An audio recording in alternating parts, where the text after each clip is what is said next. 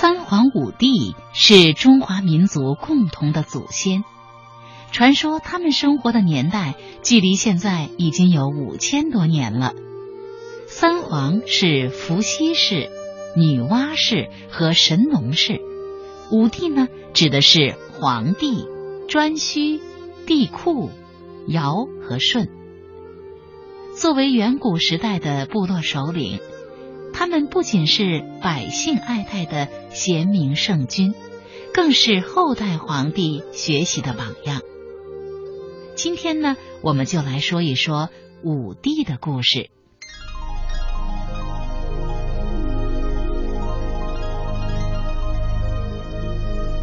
皇帝呀，姓公孙，名叫轩辕。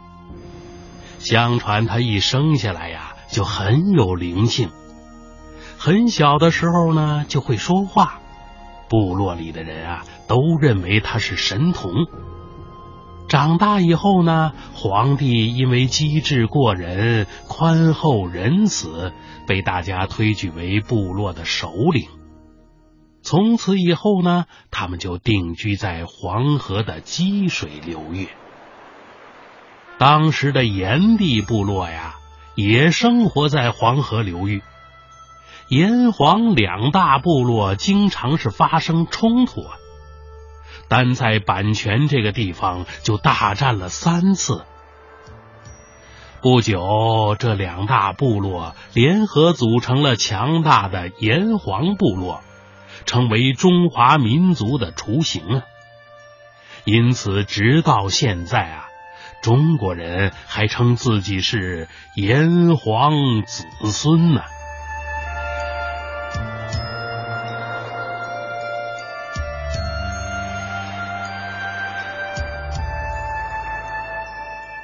又过了很多年，来自黄河下游的蚩尤部落，因为不肯归附炎黄部落。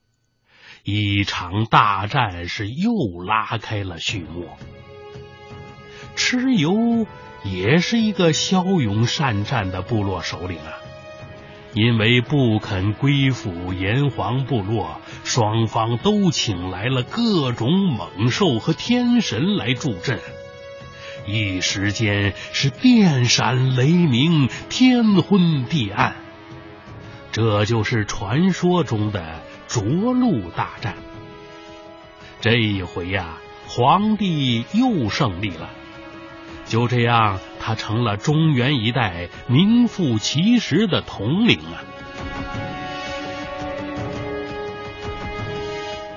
皇帝呀，是一个很贤明的君主，不但会带着族人修房子、养家畜、种谷子。还会观察天文、推算历法。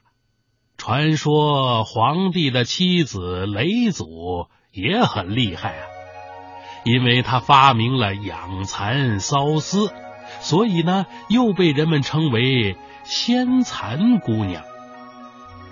另外，皇帝的部下仓颉还奉皇帝之命创造了文字，可以说呀。皇帝的贡献一直影响到我们今天的很多事情啊。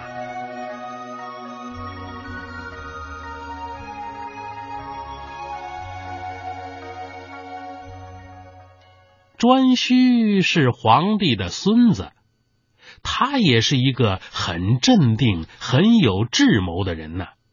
平时他就教导百姓，在种谷物的时候呢，要遵循四时变化的规律，这样种出来的东西才好吃啊。相传颛顼也曾经和共工争夺天下，共工被打败以后呢，怒触了天地的支柱不周山，结果呀，不周山是轰然倒塌了。于是日月星辰都朝西北边倾倒啊，大地是向东南部塌陷。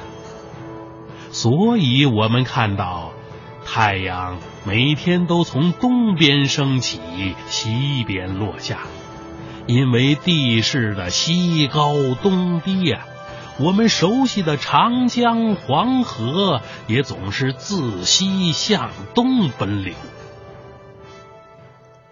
五帝中的第三位啊，帝喾是皇帝的曾孙，他也同样聪明过人啊，十分有灵气。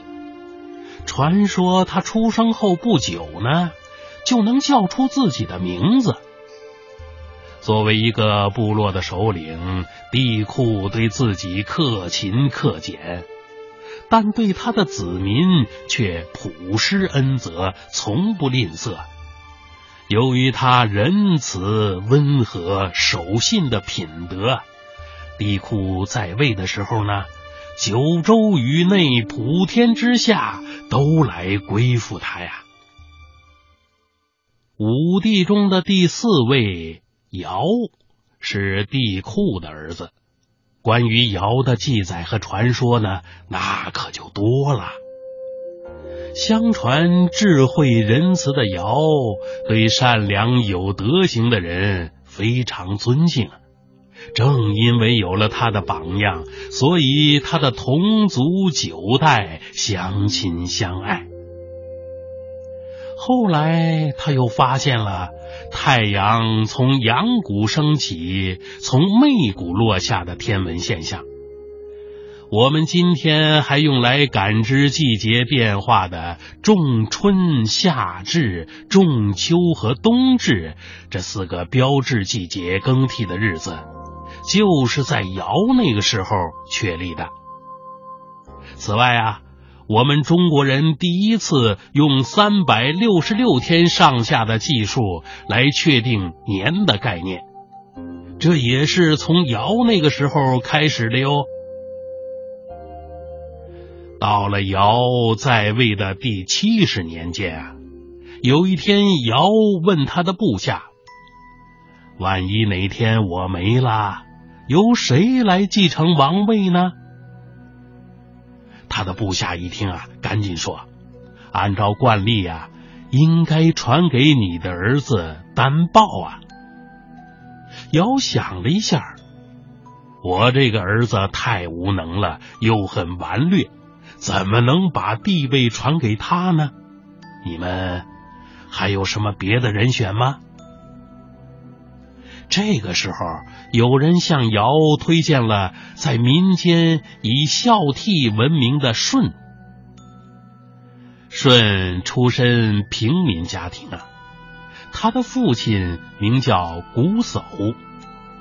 瞽叟的意思呢，就是眼睛瞎了的老人。舜的生母啊，很早就死了。后来啊。瞽叟又娶了一个妻子，生下了舜的弟弟象。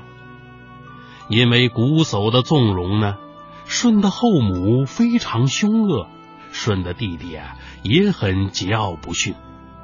他们两个呀，成天就算计着怎么谋害舜，所以舜在这个家里很不好过。但即便是这样。舜却还是恪守为人子的孝道，孝顺父母，友爱兄弟。有一次，瞽叟让舜爬到一个很高的地方去修补谷仓，自己却在下面放火烧房子。好在聪明的舜用两个斗笠做成了翅膀，从谷仓上跳下来，才逃过了一劫。后来，瞽叟又让舜去挖井。等到舜在底下把井挖得正深的时候，瞽叟和象两个人却一起从井口往下倒土，填埋水井。不过，他们没想到的是，舜事先已经在井的侧壁先凿出了一条暗道，所以呢，最终还是逃了出来。尽管遭遇了这么多恶劣的待遇，但是舜依然对父母兄弟恭恭敬敬、和和善善。就这样，他的事迹是一传十，十传百，孝悌的名声名满天下，最后传到了尧的耳朵里。尧于是授予了舜司徒的职位，还把自己的两个女儿娥皇和女英许配给了舜，让他们俩来考察舜的为人。三年后，尧发现舜的为人果然没得说，便决定重用舜，让他参与治理国家。舜首先完善了各项法律法典，主张慎用各种刑罚，因此啊，很受老百姓的欢迎。二十年后，尧让舜代理自己的职务。又过了八年，尧逝世了，天下的百姓有如丧父般的悲痛啊。为表示对尧的哀悼，整整三年，四海之内无人奏乐。舜为尧服丧三年之后，又把帝位让给了尧的儿子丹豹。可是天下人不服气，尧又只得顺应民意，正式登上了帝位。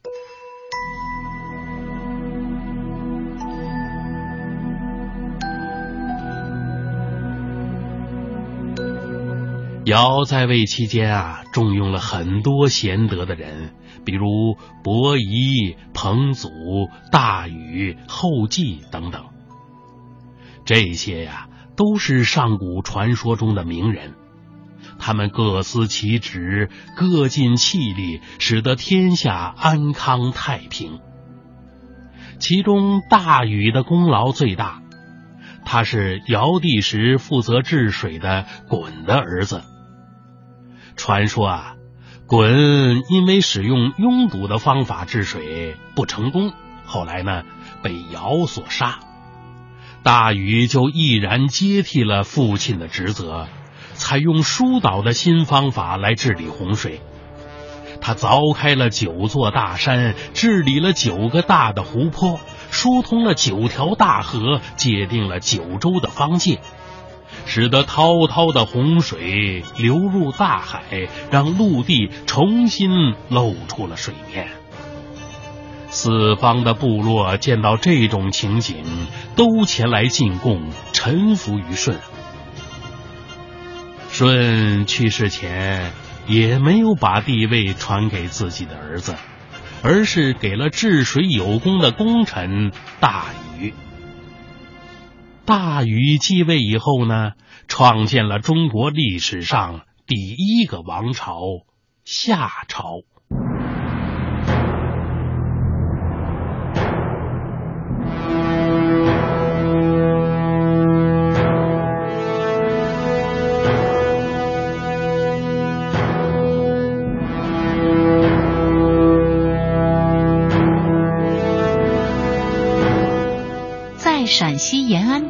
黄陵县呀，有一座气势恢宏的皇帝陵。